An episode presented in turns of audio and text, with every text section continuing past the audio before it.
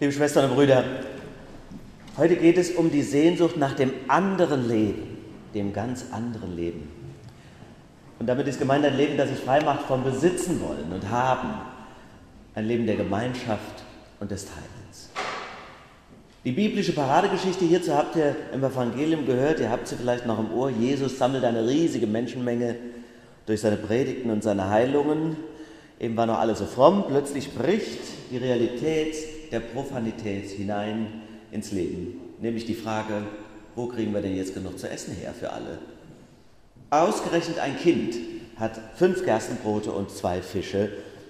Jesus spricht das Dankgebet, fängt an auszuteilen und wunderbarerweise, unbegreiflich vermehrt sich unter seinen Händen die bescheidene Mahlzeit. Das große Wunder ist möglich und alle werden satt. Aber nicht nur das, am Schluss bleiben sogar noch zwölf Körbe übrig.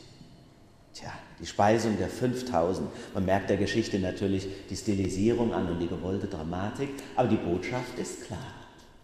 Die Botschaft lautet, in der Gegenwart Jesu werden alle satt und keiner bleibt hungrig und niemand allein. Diese Erlebnisse haben dann auch das Leben der ersten Christen geprägt, die nach Jesu Totenauferstehung sich sammelten, nicht auseinanderliefen in der Urgemeinde in Jerusalem. Auch hier haben wir gehört in der Lesung, wie das beschrieben wird, der Alltag dort in der Urgemeinde. Die Exegeten sind sich einig, dass da auch viel Idealisierung dabei ist, so wie das da beschrieben wird in der Apostelgeschichte. Aber doch, es wird deutlich, dass sich die Christen unterschieden haben von denen in der Welt um sie herum. Die Bibel sagt, sie waren einträchtig beieinander. Sie besuchten sich täglich in den Häusern, sie blieben beständig in der Lehre, im Gebet, im Brotbrechen, das ist ja das Thema heute. Und sie hatten alle Dinge gemeinsam. Alles verkauft, jedem gehört alles. Die Kommune 1 könnte man ja sagen, entstand also gar nicht in Berlin, sondern in Jerusalem. Vergiss Rainer Langhans und Uschi Obermeier. Setze Jesus, Petrus und Maria Magdalena. Ist es so einfach? Ist die Jesusbewegung nichts anderes als das, was die Hippies geprägt hat?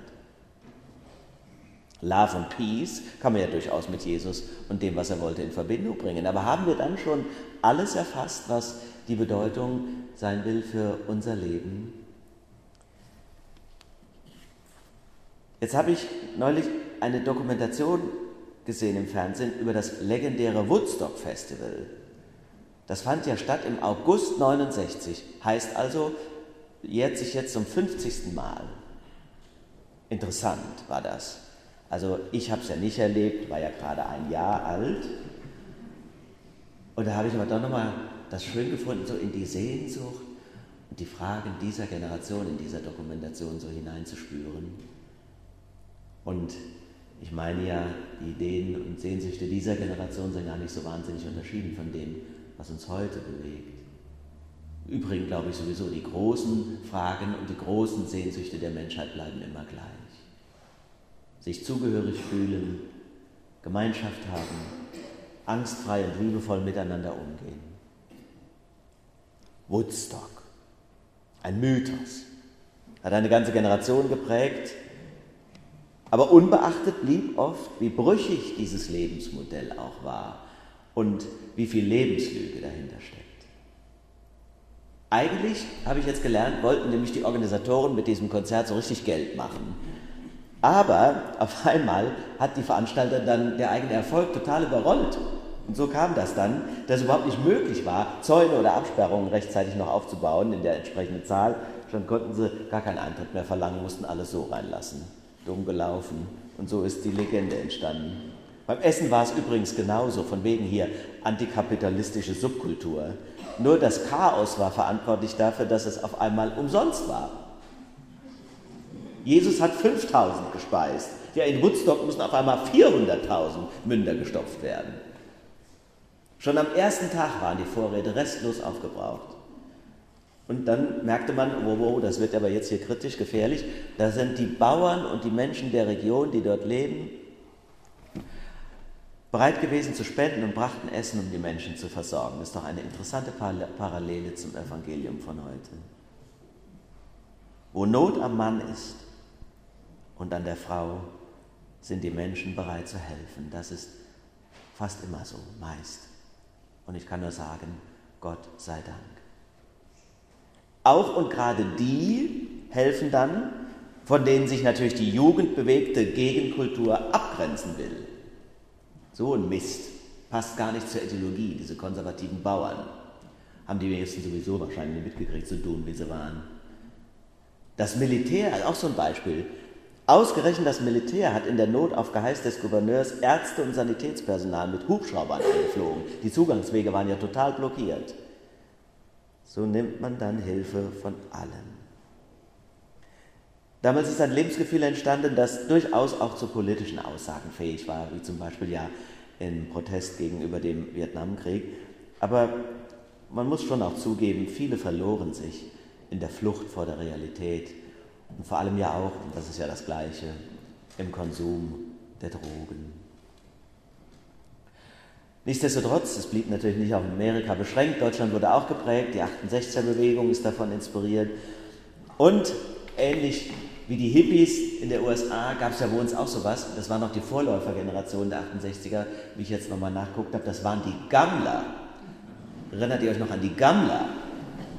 Ich muss das deswegen extra erwähnen, weil Heinz Wolter mir öfter aus der Hochzeit der Jugendarbeit hier in der Christuskirche und der Thomaskapelle aus den 60er und 70er Jahren erzählt hat. Da gab es nämlich viele legendäre Gruppen und vermutlich die allerlegendärste, zu der er selber gehörte, nannte sich wie die Gammler. Heinz Wolter, ich vermute mit langen Haaren, Jeans. Heinz, du kannst es nachher mal bestätigen, Fotos zeigen. Alles lange her, aber irgendwie noch aktuell. Heute befeuert die Klimadebatte die Diskussion und die immer wieder aufbrechende Frage nach dem anderen Leben, wieder von Jugendlichen, motiviert. Am 29. Juli war der Weltüberlastungstag. Wenn man jetzt nur Deutschland rechnen würde in diesem Quotienten, dann wäre das wahrscheinlich schon im Februar oder März. Dieser Tag, der symbolisch sagen will, ab jetzt leben wir auf Pump. Die Ressourcen, die die Erde hat und die nachwachsen, können so schnell nicht nachwachsen, wie wir sie verbrauchen. Vielleicht werden wir ja dadurch wirklich einmal gezwungen, über das Wort Lebensqualität einmal neu nachzudenken. Lebensqualität. Was ist denn wirklich ein Leben, das mich erfüllt, das Qualität besitzt? Ein Leben frei vom Besitz und haben wollen, ein Leben der Gemeinschaft und des Teilens. Aber ich glaube, vielleicht auch im Unterschied zu den Jugendlichen oder manchen anderen, dass dies nicht nur eine politische Frage ist, sondern dass, dass das auch eine spirituelle Herausforderung ist, darüber nachzudenken und dann auch in die Tat umzusetzen, wie wir leben.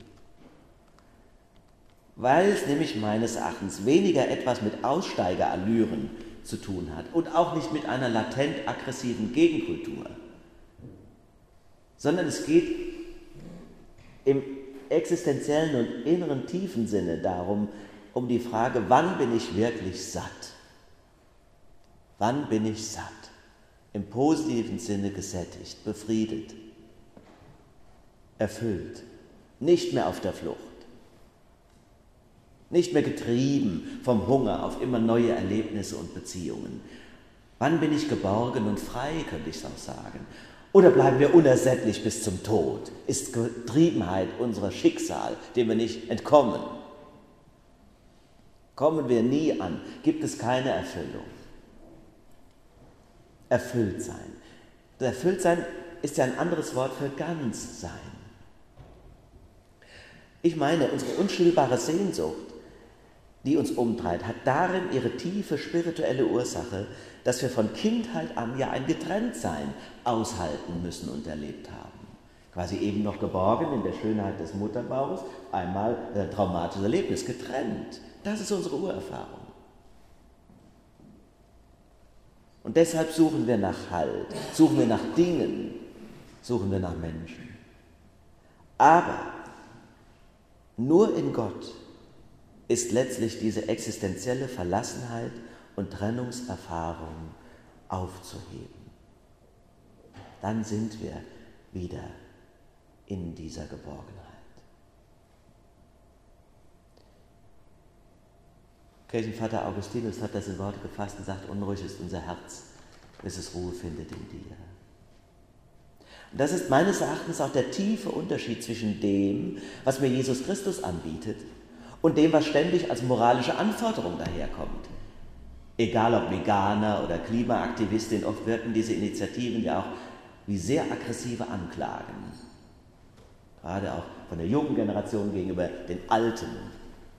Meine manchmal auch voller Selbstgerechtigkeit und Doppelmoral, um das auch mal zu sagen. Denn der Klimaabdruck dieser Generation ist gegenüber denen, die so gescholten werden, unseren Vätern und Müttern, ja wirklich völlig aus dem Gleis geraten. Wenn wir die Askese unserer Eltern und Großeltern leben würden, dann sähe unsere Ökobilanz etwas anders aus. Ich weiß noch, wie ich bis zur Weißglut getrieben worden bin von meinem Vater, wenn ich einmal im Kinderzimmer das Licht angelassen habe, wenn ich es verlassen habe, wenn ich nur aufs Klo gegangen bin. Es war quasi gegen die Natur unserer Eltern etwas zu kaufen, dem man schon ansagt, dass es in drei Wochen kaputt ist. Die Spitzensache übrigens war, als ich mit dem Vater frisch den Führerschein einmal Auto gefahren bin, hat er gesagt, mach das Licht aus. Sag ich, Vater, es dämmert. Zur Sicherheit mache ich das Licht an. Sagt er, das verbraucht Strom. Wusste ich aber schon aus der Fahrschule, ist ja eine Lichtmaschine, lädt sich ja automatisch wieder auf. Sagt er, ja, aber das Birnchen nutzt sich ab. So viel zur Ökobilanz der Großeltern- und Elterngeneration. Ja, wenn wir zur Askese unserer Väter und Mütter zurückkehren wollen, deren Ökobilanz einhalten, dann müssen wir vielleicht aber auch danach fragen, was die getragen, gehalten hat und ihrem Leben Sinn gab. Nach dieser spirituellen Frage sich neu öffnen die Sehnsucht nach dem anderen Leben ist nämlich meines Erachtens immer auch eine Sehnsucht nach einem religiösen Zuhause. Frei werden zum Teilen und zum Verzicht, das werde ich nur können, wenn ich getragen bin, wenn ich innerlich erfüllt, gefüllt bin. Wenn mein Hunger gestillt ist und ich nicht mehr auf der Yacht sein muss. Heute, liebe Schwestern und Brüder, feiern wir wieder mal, wie so oft, das heilige Abendmahl, quasi das Woodstock der Christen. Darf jeder kommen zu Love und Peace in Brot und Wein. Völlig umsonst, ohne Zugangsbeschränkung. Denn in unserem Glauben geht es nicht, wie viele meinen, um die Befolgung eines moralischen Pflichtenkatalogs. Und es ist auch eine Tragik, wenn die Kirche sich auf Politik und ihre Forderungen reduziert in ihren Hauptaussagen. Das andere Leben, von dem Jesus Christus spricht, ist ein Leben in der Beziehung mit ihm. Das ist der Kern unseres Kircheseins. Und deshalb sagt er von sich, ich bin das Brot des Lebens. Wer zu mir kommt, der wird nicht mehr hungern. Das heißt, in ihm öffnet sich der Weg zu einem anderen Leben, diesem anderen Leben, von dem ich sprach. Das ist aber dann auch ein Weg zurück. Buße, Umkehr. Weg zurück zu ihm zum einfachen Leben. Deswegen ist dieses Brot, diese Oblate, die Empfang, wie so ein Zeichen der Konzentration auf das, was wirklich zählt und mich trägt. Weg von den vielen Ablenkungen und Verlockungen, die mir oft gar nicht gut tun. In ihm werde ich gehalten, in ihm bin ich umarmt, in ihm befriedet und gesättigt. Weg zurück zum Ursprung. Ein Bonbon von Eugen Roth deshalb zum Schmunzeln zum Schluss. Ein Mensch gelangt mit Mühe und Not vom Nichts zum ersten Stückchen Brot. Vom Brot zur Wurst geht's dann schon besser. Der Mensch entwickelt sich zum Fresser und sitzt nun scheinbar ohne Kummer als reicher Mann bei Sekt und Hummer. Doch sieh, zu Ende ist die Leiter. Vom Hummer aus geht's nicht mehr weiter. Beim Brot, so denkt er, war das Glück. doch findet er nicht mehr zurück. Also, wir haben immer wieder die Chance. Gehen wir zurück. Zurück zum Brot. Zurück zu ihm, zu Christus, der uns trägt und hält und teilen lässt. Amen. Der Friede Gottes, der höher ist als alle unsere Vernunft, bewahre Herzen und Sinne in Christus Jesus. Amen.